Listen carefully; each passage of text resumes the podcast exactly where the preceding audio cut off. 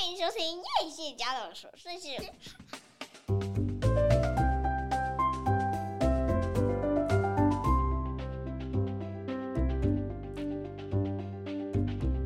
欢迎收听叶谢家的琐碎事，我是粉蜜娜。你为什么一副很惊讶的表情？我是夸米，特挖夸米。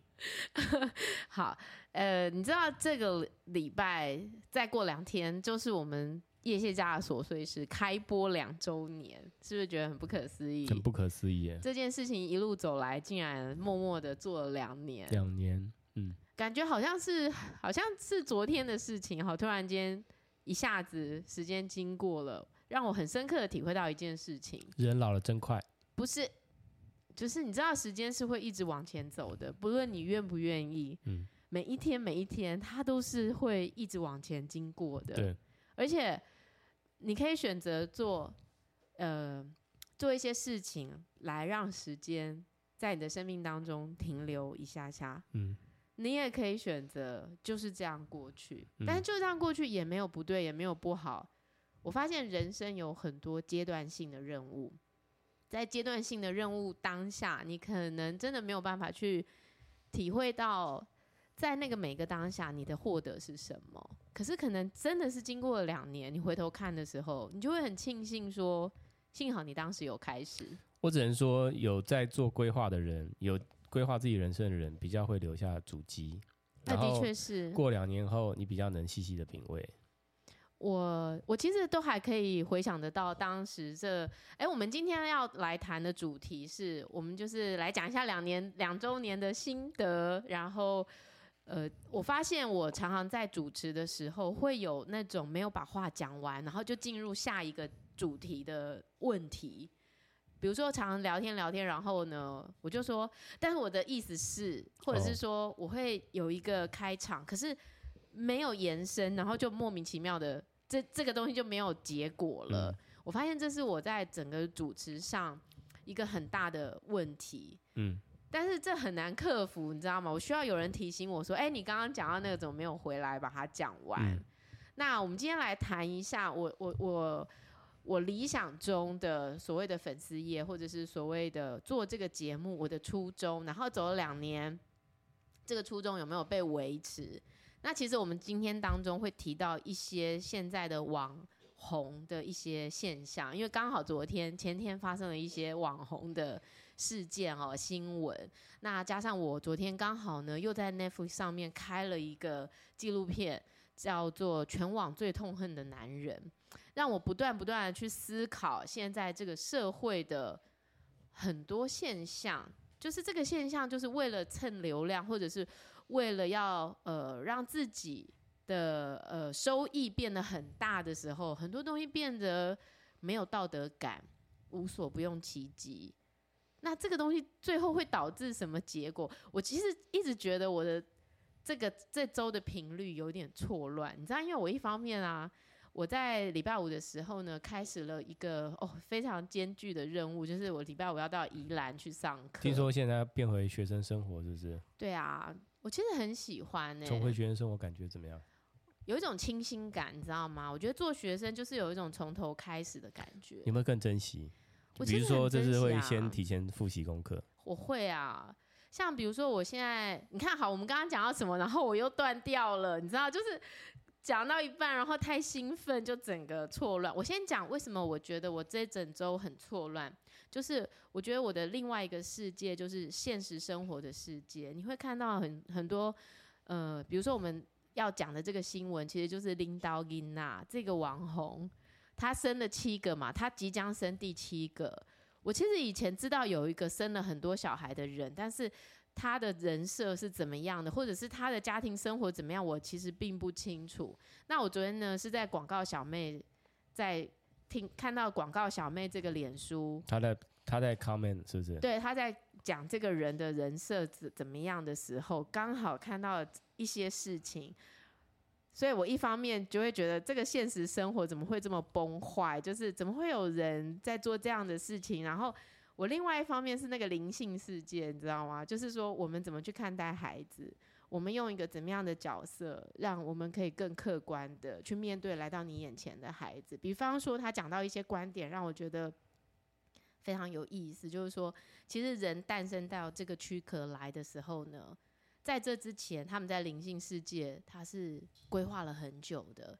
他要投生之前，他其实是想的很多，他是要去找好他的父母，他投生的。但是当他投生在这个躯体当中的时候，这个躯壳不一定会适合他，就是说他必须有两股力量在互相的运作，一股呢是来自于父母亲的遗传之流，就是根据父母亲的东西给他，就是遗传下来的东西。可是还有一个东西是他从灵性世界带来的。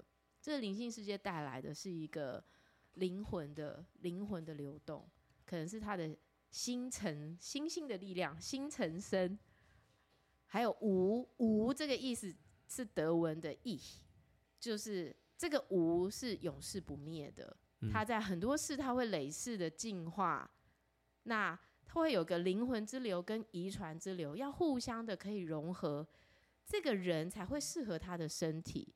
他才会喜欢他的身体，那很好的融合之后，他才可以好好的运用他的整个身体。嗯，这个身体当然包含你的心智啊、你的头脑啊、嗯、你的四肢啊各方面啊。嗯，这跟我们原本预想的是不是不一样？就觉得诞生不就是这样吗？对啊，诞生就是这样子啊，然后你就随着你的生命开始，你就开始慢慢的懂事啊，对不对？就像我们期待小孩，就是好像都要好好做好，都要会听话，对不对？但是其实不是的，其实有很多孩子在投生之后，他是有很多困难的。这个困难可能包含他为什么会容易被判定成过动，可能是他有一个驱力的问题，他要驱使自己，其实是很困难的。嗯他要驱使自己去动作是很困难的，那就会变成他会常常无意识的动作。嗯，可是我们看到的他的无意识动作会觉得他过动。嗯，我觉得这是一个很奥妙的东西。然后我这是我上个礼拜正在学习的东西，就是第一堂课而已嘛，对不对？我我对我是第一堂课，可是因为它是一个一本书的读书会，所以这本书在前面一到五章已经在上上一次的。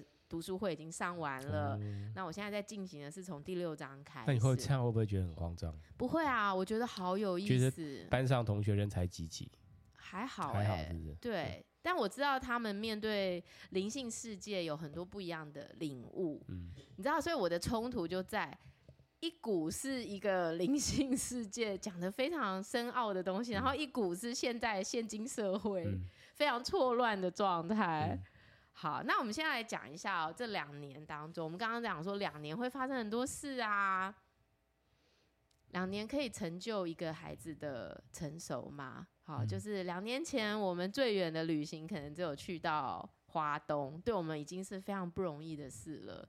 我真的很佩服那些可以带小小孩旅行的人，因为小小孩对我来说，特别是如果你家有两个以上的小孩，只要有一个是还需要喝奶、需要换尿布。甚至是他的睡觉还需要你陪伴的状况下，嗯，我觉得任何的旅行都是一种负担，就是包含打包行李都是一件让人家不想去面对的事情。嗯，然后到整个旅程，这个孩子要面对很多不确定的状况，然后他会产生的很多情绪，然后再到。真实到了一个地方，到底谁在玩？没人在玩，大家都很痛苦。那你觉得，呃，比较适合出去玩的小孩子年纪是什么时候？三岁以后？我觉得要三岁以后，哎，甚至我觉得三岁都还不能去到很远的地方，因为他还是很需要一个很规律的作息。嗯，你可能一整天你只能安排一个行程。嗯，那其实如果你有两个孩子，对大孩子来说，他可能这种只有一个行程，呃，看多大。比如说，我们家如果是差四岁，彼此会喜欢的东西可能也不太一样。那我觉得带着小小孩的旅行啊，真的那个妈妈就是整个炸锅啊，就是要吃不吃，然后副食品啊，怎么吃啊，在外面啊，然后快点吃啊，这各方面你很难真的坐下来好好享受一顿饭。嗯。嗯我不知道你都还记不记得我们以前？我记得啊，小朋友的时候，同学朋友要早吃饭。中午的时候没办法好好吃嘛，你就必须得喂小孩，喂小孩你就没有办法跟你的朋友聊天啊，对，或者是老公聊他的，但是老婆就必须要好好的喂小孩，然后就会有一个人很不爽，对对就是一直内心会有一种被缺、被缺、被。你是说老婆老婆啊？就看谁在照顾啊，照顾者就会有一种不平衡的感觉，嗯，很难很难真的去享受那个当下。嗯、那我觉得真的是等到孩子大了，像我们现在这个孩子真的是十一岁、七岁，很美好的年纪。你去吃饭，你真的是可以让他们自己吃他们的，然后你有一点机会可以跟。你的亲亲朋好友互相有一点互动，嗯，不然你知道，就算在我们自己家吃饭，那小小孩会不断的讲话，嗯，妈妈，我跟你讲，爸爸，我跟你讲，我刚刚看到什么？哎、嗯欸，我刚刚要跟你说什么？就是你会一直被打断，就是这个是一个很难避免的事情，嗯，嗯好，所以再回到我们刚刚说，我们今天要来说，我们看到那个广告小妹在讲这个。拎到因那七个孩子的新闻，你看了吗？我看了，我看那个脸书了。我先首先我我知道说他们的人设就是说七个小孩都很美满嘛，然后他们都好像很乖，然后都会一呃。会乖乖的在很多时间安排好自己的事情，小朋友都很乖，而且小朋友特别听话，对不对？我就觉得很不可思议。就是前面几个老大特别听话，特别会照顾后面的弟弟妹妹。可是他那个最大的都还没有到十三岁，然后那个小的很多都还超小。嗯、你说要听话，我都会怀疑是有吃镇定剂吗？不然哪有小孩有可能这么小是很听话？而且爸妈很厉害，妈妈还可以这样每天这样。妆都上的很漂亮哦，不是素颜哦，上的很漂亮，而且还上的很有精神。你还记得我两岁时候的样子？我小孩两岁我的样子吗？你两岁我不记得，我的小孩我记得，我记得啊，就是蓬头垢面的啊。对，然后每天穿的就很疲惫啊，很疲惫，整个脸是很疲惫，油腻疲惫，油腻。对啊，身形是很。就是很累的样子，很累，的样子。然后永远衣服就你你穿衣不蔽衣不蔽体是没有衣不蔽体，但是他永远就是会有一块 喂奶的时候都衣不蔽体这样子。对啊，然后我不知道那些人到底是怎么做到，但是我光看他去爬那个山啊，我真的觉得那个山也是很不可思议。首先呐，我先讲，我们家孩子都这么大了，要去爬山，那小孩不叫那才有鬼嘞。你应该是要跟很多人一起去爬山。他们有同侪的团体的这种互相驱动的情况下，他才可能好好爬完山。如果只有跟你，然后去爬，哎、他们去爬那个是什么？库哈诺新山？哎，你知道库哈诺新山它是什么？它是南横里面最难的百岳之一。哎，就是他们说你必须要有负重能力，七小时的登山经验。然后到那个地方，你要两点四十五分回到原地。有可能他们雇三亲？不是，我觉得那根本，而且那个妈妈怀孕多大啊？三十三周，然后说她要去爬这个东西，我我我真的觉得好不可思议哦！就是这个人设到底要做到多完美啊？他觉得可能也够了，生了生了已经生了六个了，第七个应该也够了，可以放水流，是不是？可以放水流，可以放弃。没有，然后我我觉得。爬山这件事情啊，就是一副很好像安安然自若这件事情，就让人家觉得超级不可思议。然后到后面他那个整个人设崩坏，不是给给了很多那个好啦，我们没有办法去确定这个截图出处的真实性，我们不知道。但是如果这些截图，所描述的他，因为很多人就说啊，他当时跟我一起上才艺班啊，或者是我们是同一个群体呀、啊，那我们都知道他是怎么带小孩的。嗯、如果这个是事实的话，哇，那七个六个小孩可以安然长大，那还真的是很不容易的事哎、欸。我一开始本来想要搜寻，看完之后想要搜寻这个人，你知道吗？在 Google 搜，因为我不知道他到底讲谁。我不知道那个标题，我不知道要怎么搜那个 keyword 关键字，嗯，所以我就突然想到有一个关键字、嗯、是 Uber Kids，哎，但是即使即使我用 Uber Kids 去搜，我也搜不到。哎、欸，你没有搜到 Uber Kids 吗？它就是 Uber Kids 啊。对啊，但我搜不到啊，它就变成是专专门讲一些 Uber Eats 的东西。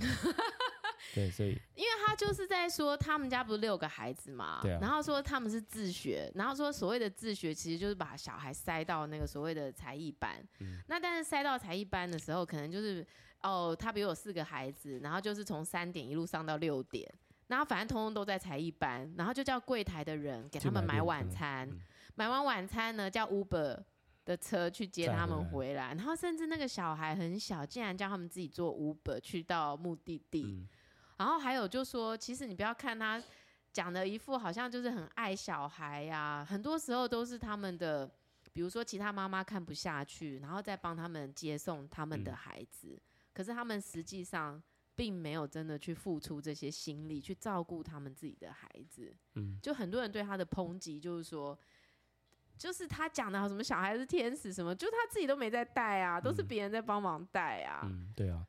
好像他的那些妈妈朋友们吃了很多亏啊，一开始不了解吃很多亏。对，比如说他请 Uber 去送的时候，结果因为那个对方的妈妈比他还紧张，为什么？因为他的个任务，对方妈妈任务是要接到小孩嘛，对不对？是。没有接到小孩，基本上就是那个就很可怕。是。所以他的他的使命就是务必要接到小孩。就有一次还没有接到，因为坐错地方是是，紧张的半死。他比妈妈还担心。对啊，我我我，觉得蛮夸张。我真的觉得蛮夸张的。那你就会发现说，这个社会上有，欸、但是他叶配好像接的还蛮多的。所以我觉得，为什么会有人相信他？就是这个人设为什么会是大家很期待、很憧憬的画面，他们没有自己生过小孩，不了解吗？有一个，因为我觉得这里面有一个很吊诡、不合理的地方，不合逻辑的地方。是我们一般小家庭有一个小孩、两个小孩，你的二十四小时基本上被塞得满满的。而且有，但是他有总共有七个小孩耶，有一个还在他还要接夜配，他还要把自己打扮那么漂亮。他的时间都是一样的，请问一下他，他要怎么照顾其他这几个小孩？而且他听说他每天上健身房，而且他除非他有那个，他有那个阿姨帮他带。那他们不是很穷又没有阿姨吗？对啊，如果有阿姨带，好吧，阿姨带其他三个，阿姨也是真的有够辛苦，应该要月领十万才对。我我跟你讲，我我我唯一看过一个真的让我觉得就是还是很优雅，但是他同时也有一些疲态，但是我想他相对还是有阿姨在帮忙的妈妈，就是隋棠。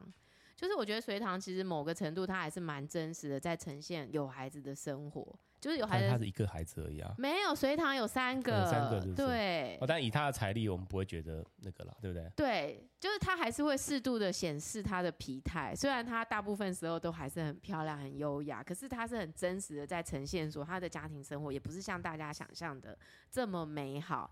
那我的意思就是说，为什么会有人期待说？有七个小孩的家庭会是这样的状况，这是不可能的事情啊。然后还有就是，你知道他们不是去露营吗？就是你知道露营对小小孩，大家都觉得你就是带到外面去放风，拜托，哪有可能？你光是要带东西，你就整个要崩溃，好不好？等一下，等一下，请问一下，他们是开什么车？保姆车啊，就超大那种。他总共是九个人吧？对不对？七个没有，他有一个在肚子里、啊。对啊，那就那就那就八个啊。那八个要坐什么车？就保姆车，就专专门载明星那一种保姆车。他家就那种车。太厉害了，太厉害了。那谁开？爸爸开。我不知道他们谁开，但是我听好了，这也是截图对话里面说。我想要说，光去一个景点，他找车位都很困难的。他要找车位的时间一定是我们平常人的好几倍，他居然还有时间把小孩带好，我不信。然后他就他们就说他其实就是 say 好啊，照照相有没有？完、哦、美照照一照，然后就回家。总是要跟他旁边的营友一起 social 吧？没有没有 social，他就有那个他的露营的朋友就觉得好像被利用啊，就是因为他到那边，然后晚上八点就先去睡觉，然后睡隔天起来拍一拍，然后就回家。嗯，就 这就是露营。好。讲这么多，我要说的一件事情就是，回过头来看，就是有人是这样在经营自己的人设，哈，经营自己的粉丝页，经营自己的 YouTube 等等的。那我们创立这个 Podcast 的初衷，走了两年，你觉得究竟是什么呢？究竟是什么？没有，我们就自己做的爽啊，想讲就讲，不想讲就不想讲，爱听不听随便你。哎，我们就讲我们要的，但是我们也不会太。我们也不会太那个嘛，为了迎合这个市场，变得不像自己。其实我觉得我的初衷一直是去分享，哎，就是说我们走过一个非常辛苦的育儿历程，然后我一直希望让大家知道说，育儿是非常辛苦的事情，它绝对不是一个非常轻松的事情。特别是如果你今天是一个在上班的妈妈，在上班的妈妈跟全职妈妈都很辛苦，因为你们的辛苦方面是不一样的。那我想让大家知道说，当你做出了这个选择的时候，它一定会有某种代价，但是它一定在这个代价之后，你也会有某种获得。它不可能就是只是辛苦的部分嘛？对啊，对啊。那比方说，我现在走过十年，那我自己回回头去看的时候，我其实会很感谢我是自己带小孩的。虽然在那个当下，真的都会觉得欠你的这辈子还给你就算了。以后我绝对不结婚啦，我绝对不会嫁你。我们下辈子以后都不要认识啊。对，在当时、哦、特别两个小孩，然后一个还很小的时候，我真的觉得每一天都是地狱一般的生活。你不要再调着麦了，我上次为了剪那声音没办法剪掉，都是那个调的声音，okay. 好吗？那我觉得在那个当下真的很痛苦，你真的不知道那个镜头在哪里。可是当我回头去看的时候，我会觉得这十年的那个代价得到的，就是说，我觉得我非常了解我的小孩。我当然不是说，如果你是上班的妈妈，你就不了解你的小孩，你会有其他的面向的获得。但是我觉得，因为我是这样陪着我的孩子长大的，我觉得我们之间的那个连接会有一个很不一样的深度，就是我很清楚知道他的每一个想法，或者是他的每一每一个。每一个内心层次的东西，每一个小心机，小小小体贴，小心机，小体贴。那我觉得再回过头去看的时候，你就会觉得啊，幸好你有给他这些时间。然后包含我家的老二也是，我觉得那痛苦绝对是不亚于只有一个孩子的时候。当然，因为两个孩子就是核弹啊，就是特别如果你家是两个男孩的话，对啊。我觉得那真的是地狱之最，哎，没有什么比这更可怕的事情了。那还有一个好处就是，你走过这一段，你就会觉得没有什么难得倒你的了，什么事情你都做得到。那我觉得当时我的想法就是说，在这么忙碌的生活当中，我觉得我还有一点机会去从事我想要的工作，看一些我想要看的电视剧啊，看一些电影啊。那如果我可以把这些东西分享给大家。然后大家也可以因此有所获得，一本书啊，一首歌啊，一部电影啊，这是我当时分享的初衷。嗯，那我觉得走这么长一段路，我始终是很诚实的在面对我自己，就是我的可以，我的不可以，然后我很痛苦的时光，然后我觉得收获很多的时光。嗯，那我觉得这个分享其实是没有所谓的人设。我只是想很真实的让大家知道说，我们的生活是这样，嗯，但是在这样的生活当中，你还是有机会可以去做一些啊、呃、你喜欢的，或者是你不喜欢的。对啊，有些业配进来其实也可以啊。好啊，大家要不要再重新打开那个什么赞助机制？没关系啦，请我们喝一点饮料，这样。好，哎，我们讲了二十几分钟，先休息一下。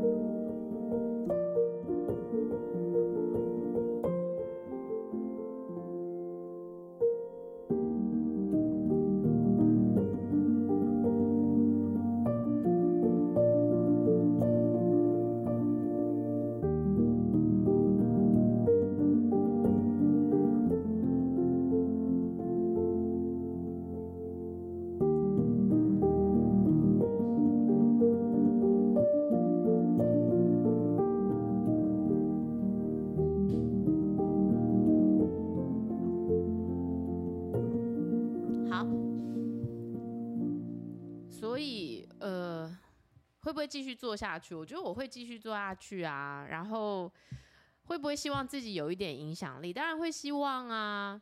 可是你知道哦，我发现啊，当我的粉丝页啊有越来越多人成为我的，就是可能支持者，不是支持者，就是有在关注你的粉丝页的时候，我其实觉得压力很大哎。就是我觉得好像你会有一点社会责任的感觉。虽然我们那个粉丝页的粉丝真的是极少，极少，而且大部分是朋友。没有哦，其实我。你知道我的脸书朋友只有六十个人吗？可是我的粉丝页大概就是一百多人。那表示有一半的人不知道是哪里来收听这个节目的，嗯嗯、而且这个国家呀，我跟你讲，我最近刷了一次我的那个 First Story 的收听的数据，乌干达有什么加纳啊，然后有文莱啊，小心哦，这些都是中国、哦。你在你这里面有没有透露你的那个政治倾向？政治倾向大家都知道我的政治倾向啊，哦、没有什么好危险的，没有没有没有，我只是在说。哎，他们会不会其实都是用 VPN 收听啦？所以其 所以才会有这么多国家。哦、但是真的没有关系，就对。跟这，可是我觉得你会要看收听时间啦。如果他们真的都是 VPN 的话，那表示他会跟你同一时区啊。可是收听时间真的很妙，有时有很多都是凌晨的收听时间，表示他们跟你不是来自同一个时区嘛，所以才会有这样的状况嘛。嗯，对，所以我觉得。某一方面会让我觉得也很有意思，就是你怎么会认识一个千里远之外的国家的？那我希望那个非洲国家收听的听众，拜托留个言一下，对，好不好？让我知道你的底细，不是你为什么想要听？哎、欸，我很，我真的好希望就是世界的朋友就是留言给我，或者是你私讯给我。其实，在我的那个粉丝页当中啊，都有那个我的 email，我的 email 就是 Fermina 谢。哎，肥命哪谢，对，肥命哪谢，然后小老鼠 yahoo.com.tw，嗯，那我很希望收到你们的来信，然后让我知道说你们到底都是 为什么会收听这个节目，嗯、然后到底是从哪里来的。那我觉得这会是一个很好的，就是驱动我们继续去录制节目，然后让大家可以收听一个。很棒的鼓励的那个。对啊，外国人如果想要学听中文也方便，也欢迎你们来啊，对不对？留言啊，对不对？对对，我真的很需要大家好写信给我，留言给我。你知道这就很像，你知道我最近看到一本书，就是我上次不是一直跟你分享说，在 Netflix 上面有一个影集叫做就是 How to Get Rich 吗？就是那个 Ramit 他的那一部致富攻略。我、后来去买了他的书，他的书就是 How to Get Rich。中文版从零到什么？对不起，让我找一下这本书，因为我觉得他前面有一段真的写的非常好，我要跟大家分享一下。稍等我，我去找书。好，剪辑都可能都是非常方便的，没关系。剪过去之后，就像马上就找到一样。这本书其实已经出了蛮长一段时间了，它叫做《从零开始打造财务自由的致富系统》。好，那我为什么觉得这本书讲得很有意思？就是呢，我觉得它真的好生活化。我其实要做的不是想要变有钱，不是我想要好好的规划我的生活，规划我们的收入。那他在里面就讲一个很有意思的东西。他说以减肥为例，其实减肥就是百分之九十九点九就是两件事，一个就是少吃，一个就是多运动。嗯，但是所有的人都不执行这两件事。他们在讨论很多奇奇怪怪的饮食法，比如说生酮饮食，然后比如说什么卡路里、什么胆固醇、什么东西的。他说你们永远不去做，然后却花很多时间在一些不重要的细节。理财也是一样，最重要的就是你要开始行动。你要行动的东西是检视你的财务，然后呢，控制你不不是控制支出哦。是把你的支出都花在你真的喜欢的事情上面。嗯，你没有那么喜欢的，你一毛都不要花。嗯，然后开源是没有上限的。嗯，你可以不断不断的开源，永远比你的节省支出更有用。嗯，你要喝几杯拿铁，你都去喝，他绝对不会叫你不要喝拿铁，不要去星巴克买咖啡。重点是你要开始行动。每个月要有一个投资，每个月固定的投资是会成长的投资，是很健康的那种投资，不是那种诈骗啊！你最近有很多台大女生、正大女生都被诈骗，我都觉得这个世界怎么了？嗯、还去借钱被人家骗了两百多万，我觉得这真的好夸张哦。嗯嗯、那我就觉得这本书真的很有意思，我真的好希望有二十四小时都可以拿来好好的把我想读的书都读完哦。好，我很推荐大家就是去看他的，而且他一开始开宗明义，他就说写信给我，很有意思。他说不论不论你在哪里，你看到这个写信到这里来，告诉我两件事。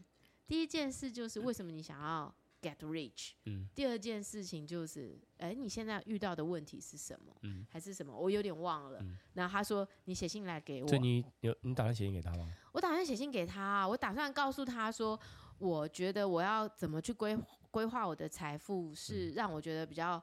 呃，有有困难的地方在哪里？嗯，比如说他就会说：“你先告诉我你的富裕人生是什么？嗯，你想要达到的那个东西是什么？”嗯，那我会告诉他我想要达到的是什么。嗯，对，他说的富裕人生不是指金钱哦，不是都是金钱的。你你内心认定的富裕，对你内心认定的富裕。嗯，那我觉得很很有意思，很有意思。就是他说人们很奇怪啊，就是。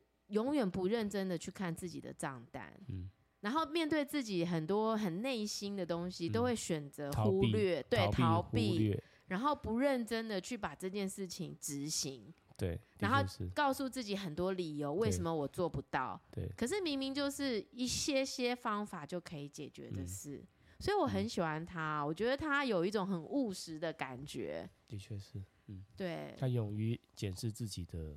自己的弱点的地方，对对、嗯、对对，什么时候我们可以不要再去看那些虚假的网红的人生，而是很真实的去面对我们的人生，就是有一点点不够好。嗯，虽然真的很多部分，比方说，我今天一直在想一件事情，就是其实我们两个都很幸运，我们很幸运的其中一点就是。我们跟家人聚会的时候，都会获得很多情感方面的滋养。嗯，不管那个聚会的时间是长或短，有的时候我可能回到我家很短的时间，二十分钟，在那二十分钟，我跟我爸爸妈妈说说话，或者是我哥回来的时候，有时候我们一起吃个饭，我觉得我好像就可以得到一个很满足的力量，然后可以继续的往前走。那比如说，你今天跟你的家人聚会，是不是也会有一种？一定会有一些感受啦，我觉得很棒，就是他就会跟你平常的作息不一样，但是他会刺激你，跟你不一样的，怎么讲？刺激你大脑，跟你不一样，不一些不一样的灵感。对，就是应该是说生命经验啦。生命经验吗？对，生命经验。对。可是可能很多人其实对于自己的家人是没有办法这么坦然的去面对的嘛。嗯。可能这当中有很多情爱恨情仇的纠葛，嗯，对不对？对。那我就觉得说，其实。在我们的成长过程当中哦，不管发生了什么事情，不管过去我们是怎么长大的，嗯、呃，可能不是每个人都是这么被爱的，也有可能在这个过程当中失去了很多，嗯、然后可能在亲情的滋养上也没有这么足够。嗯、可是我觉得这样的经验是为了好，就就是你知道，我们去上这个灵性课程。嗯人智学在讲的，其实为什么你的人生要设计有这么多的失去？它是为了培养你的能力，让你可以真实的去感受到你的这些，你的你的这些不够，你的这些没有，嗯，是为了让你真的去感觉得到，你的那个拥有是什么？嗯，我觉得是很难的一件事情，可是其实。时间拉的够长，你回头看，你就会觉得是祝福。嗯，就人生为什么会有一些很黑暗的时刻？那些黑暗的时刻，其实是为了让你找到光的所在吗？嗯，嗯，如果大家都这么光明，嗯，都这么充满理想性，嗯，你好像也没有机会可以更进步的发现自己有蜕变的可能啊。嗯，对，所以我觉得一方面会觉得说。我们其实都很幸运，就是起码跟我们的家人相处的时候，其实那个空间、那个时间，其实都是很愉快的。嗯。我记得上次放假的时候，我去我哥那里，然后我哥就跟我说，他要招待我去按摩。我觉得按摩这件事情对我来说，也是一个我没有想过的事。很很多人可能当了妈妈之后，很常去按摩，对不对？诶，但是我因为平常都不酸痛，我是一个不酸痛的人，所以我自从离开苏州之后，我再也没有去按摩的经验。然后你看哦，这样整整十一年，然后直到我哥跟我说，你们来找我，然后呢，他跟他女朋友就帮我们看小孩嘛，然后就说送我们两个去按摩。我一直到过了十一年，然后再又走进去这个按摩店，然后被一个这个很有经验的老师傅，嗯，快六十岁的一个原住民按摩脚。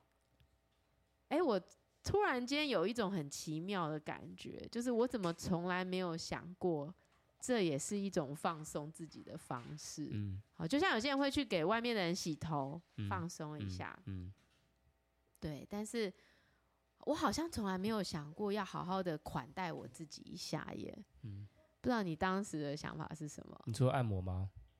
按摩，我觉得我也是耶，我也是。我跟你我也是一样，从大陆那边回来之后，就大概超过十年没按摩了。所以感觉是吗？哎、嗯，所以感觉我觉得也不错。对啊，虽然说那个师傅是男生，不过那师傅我觉得还好啦，他就是跟你聊天嘛，然后就像两个朋友在聊天一样。那对他来说，他觉得好像跟每个客人聊天就是一种，好像做一种心灵的智商，或者是，或是怎么样，有有得到慰藉，心灵得到慰藉。其实对他们来说也是这样子，是，然后很享受这种。我觉得每个师傅，他们的每个师傅，除非年轻的，他们想要多赚点钱，但是我觉得比较在里面比较久的师傅，大概就是就是把它当做一个很轻松的工作，嗯、然后这个这样的人生他们觉得很棒，嗯、因为很多时间他可以自由安排。是，嗯、那我是觉得说，如果你现在就是还处在这种小孩还很小，然后要带孩子的这种妈妈地狱的时候啊，呃，我的建议就是你一定要有支持团体。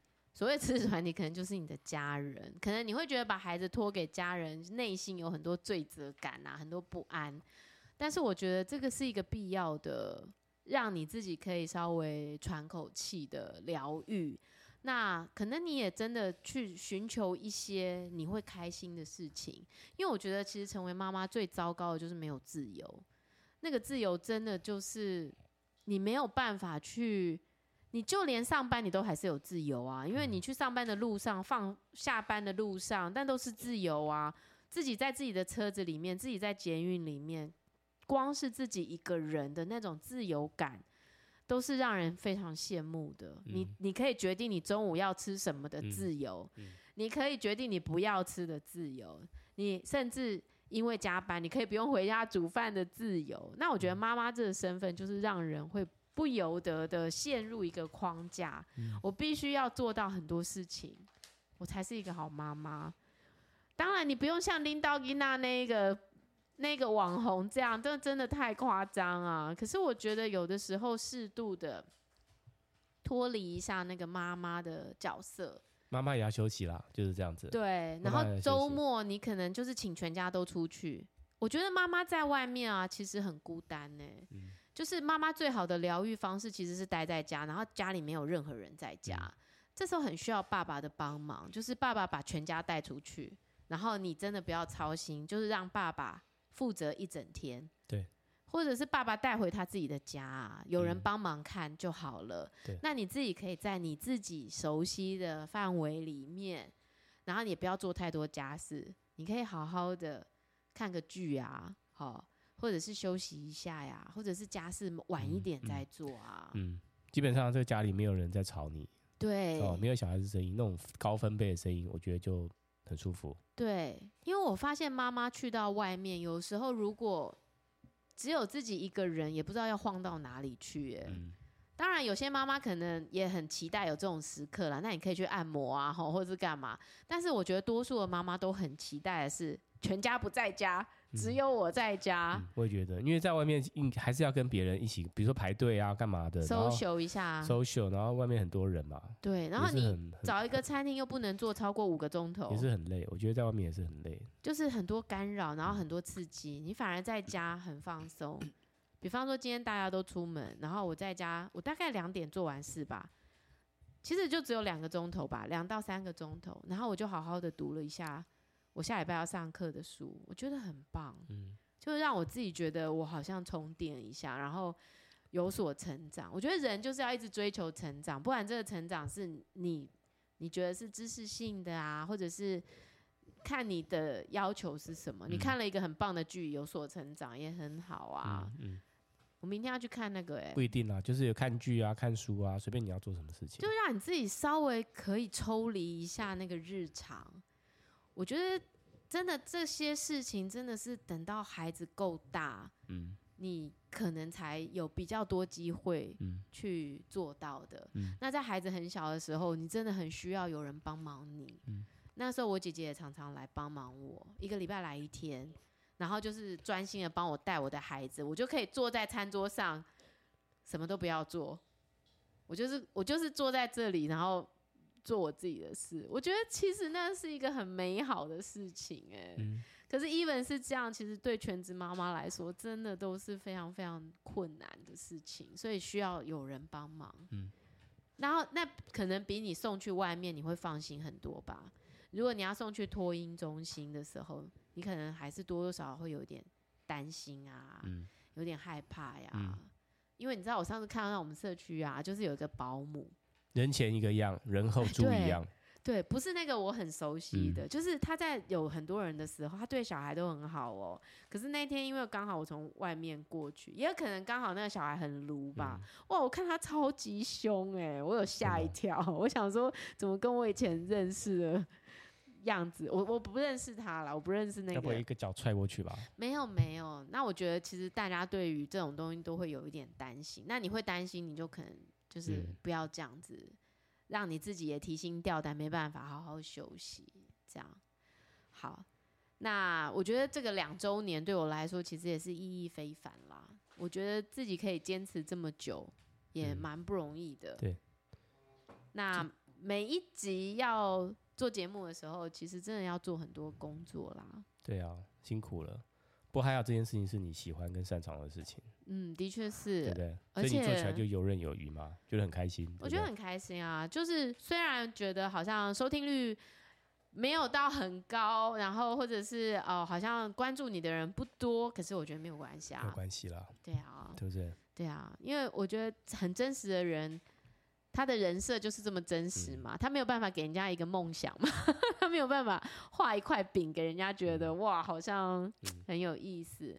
嗯、那我其实也鼓励，就是还没有走入婚姻的人，不要那么急于说去梦想一个怎么样的婚姻。你走进去你就知道了，你走进去就会发现一切都是从 从零开始，嗯、然后可能你以前还是要培养很多很坚固的一些感情基础。嗯才不会一开始走入婚姻的时候，你可能那个破灭的几率会会蛮大的。嗯、好，那再回过头来讲到 Rami 给我们的那个嘛，不管你的梦想是什么，执行是最重要的。讲、嗯、半天不执行就是零。嗯、那我其实在这里谢谢你啦。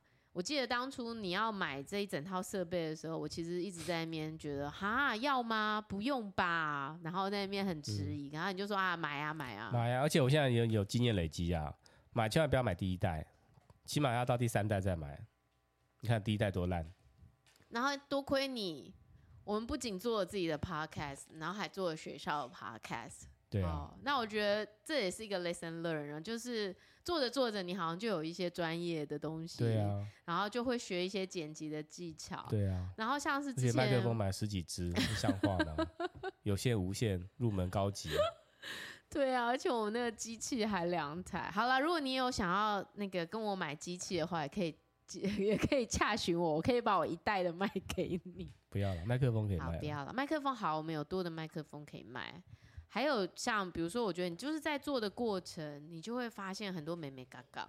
可是你不做，你不开始，你就是永远没有机会去发现还可以更好的地方。所以行动是一件很重要的事情，不管你想减肥还是你想干嘛，就是要行动嘛。没有行动就是零。然后我也很谢谢你买那个 AirBook 给我，哇，它现在已经成为我不可 MacBook 对。不可取代的工具，非常好用。的确，如你所说，当你习惯之后，再也没有什么东西可以取代它。对，用过就回不去，用过就回不去了。那我觉得这对我也是一个非常好的收获。你知道今年他要出新的吗？MacBook Air？我不知道哎、欸。他要出十五寸的，准备要出了。听说六月多的发表会要出新的。六月啊，我的生日哎、欸，你要送我一本一个新的是吧？这个、我跟你讲，都都可以旧换新，旧换新去加加价卖。不用啦，我这个现在用的好好的啊。十三寸，太小了。没关系啊，我觉得小的很方便携带啦，很 OK。好，那今天先跟大家分享到这边哦，我觉得两周年真的是一个很好的里程碑，希望我们会继续的往前走。好，时间就是一直一直的经过，那你所留下的印记，就是你在每个当下所做的决定，你所做的选择，还有你的行动力，这会决定一切。所以现在马上就行动，留言给我，到我的粉丝页，到我的叶谢家的琐碎事粉丝页留言给我，或者是到呃我的信箱留言给我，非常期待看到你们的留言。那最后呢，跟大家分享，刚刚讲那个全网最痛恨的男人啊，其实他在讲的一个东西，我觉得很重要，就是你很容易会迷失啊。你很容易会迷失在某些权威下面，我觉得这是一件很可怕的事情。然后这东西到最后，他其实在讲的就是一些不堪入目的照片被 PO 上网，然后最后对自己的真实生活造成一个非常大的伤害。那你可能年轻不懂事啊，发了一些裸照给一些我不知道你的朋友或什么，然后最后这个东西就被放在网络上了，这是一件很可怕的事情。那，呃，这个全网最痛的男人，其实里面有很多很不好的影片，但是他要告诉你的一个观念就是，当你发生这样的状况的时候，不要退缩，要去记得把连接放在那里面。什么连接？就是这个啊，那个那个影片啊。什么影片？连接影片啊。什么连接影片？不堪入目的影片。不堪入目的。我没有办法放。好，OK，好。因为我光。听他描述，我现在都无法说出。好，知道了。好，你们不用去看这个影片，但是我觉得务必教导孩子，在面对网络世界的时候，必须一定要谨慎的三思，好，再三思，然后再三思，九思，因为真的百思，后面不解是不是？嗯、后面的造成的结果真的是影响很巨大了。嗯、那我还是很推荐大家去看什么呢？车真淑医师现在已经到第八集喽，我觉得他真的是全部的妈妈的一个非常鼓励妈妈们站出来，然后鼓励妈妈们回到职场，鼓励妈妈们去做自己真心喜欢的工作。因为当你真心喜欢自己做的事情的时候，你会回过头去好好的支持你的孩子。然后在这个婚姻的过程当中，其实有很多很多很多很多会发生的事，很多很多美美嘎嘎。可是呢，我觉得在这个剧当中，我觉得他真的透露了很多很多，你知道祖父的一些幻想。嗯，这个祖父本身没有幻想啦，可是我觉得很多妈妈在那种很绝望的时候，都很期待有人来拯救她。嗯，就在路上可能遇到一个很棒的男人啊，然后或者是说真的有比他先生更理解他的另一半。我不知道你会不会有这种遐想啦。嗯但我觉得，对于祖父来说，有时候这真的是一种救赎。嗯、所以看这个片，你会觉得哇，好有救赎感哦。嗯、怎么样？你们会吗？你们男生会吗？还好哎，还好吗？嗯、还好。没有期待有人来拯救你们吗？没有啊，不会。啊，真的吗？不是不会，对。是吗？嗯、可能我已经过了那年纪了。你那年纪是什么时候？三十二岁。四十岁以后就就不会了。真的、哦。或三十五岁以后。真的哦。好。所以我还是很推荐车真淑医生，还有呢，金师傅有没有？金师傅第三季已经上架了，在 Disney Plus。嗯。你可能会觉得没有什么看头，但是没有，还是很好看。嗯。大家有兴趣的话，可以去看一下。好啊，你下次帮我们分享一下 Prime Prime 那个什么 Amazon Prime 好不好？哎、欸，我有一个想看的还没看哎、欸。Amazon Prime。好像里面也有不错的剧。哎、欸，我明天要去看那个。或者是 Apple TV Plus。OK，哦，Apple TV Plus 有一部卡通很好看呢，我到时候跟大家分享。然后我明天要去看《绝地营救》，我觉得我等不到你了，我要跟我的好朋友去看了。嗯、在讲阿富汗当时的一些美军跟当地的口译人员，还有随行的人员，就是他们帮助美军的阿富汗人最后。发生了什么事情？嗯、它是一个真实故事去改编的，嗯、我真的很期待。嗯，我明天要去看。好，好，谢谢大家收听我们的节目，也欢迎留言给我。我们下次再见，拜拜。Don't know how to feel, oh yeah. Please don't take my control. It's not even my own. For now, I'm thinking about my follower count. How did it go down? Oh, so we hold back till it's midnight. Pull up for the love life. Stressed out, but we sit tight. Why do we lie like that? Say that we're fine like that. I know we're not alright. Why do we lie? We're giving up time like that. Losing our minds, so sad. I need to unwind. Need to unwind. If I don't get it, I just might lose my sanity. In my eyes, it seems that this was meant for me. So we hold back till it's midnight. Full up for the love life. Stressed out, but we sit tight. Hey, why do we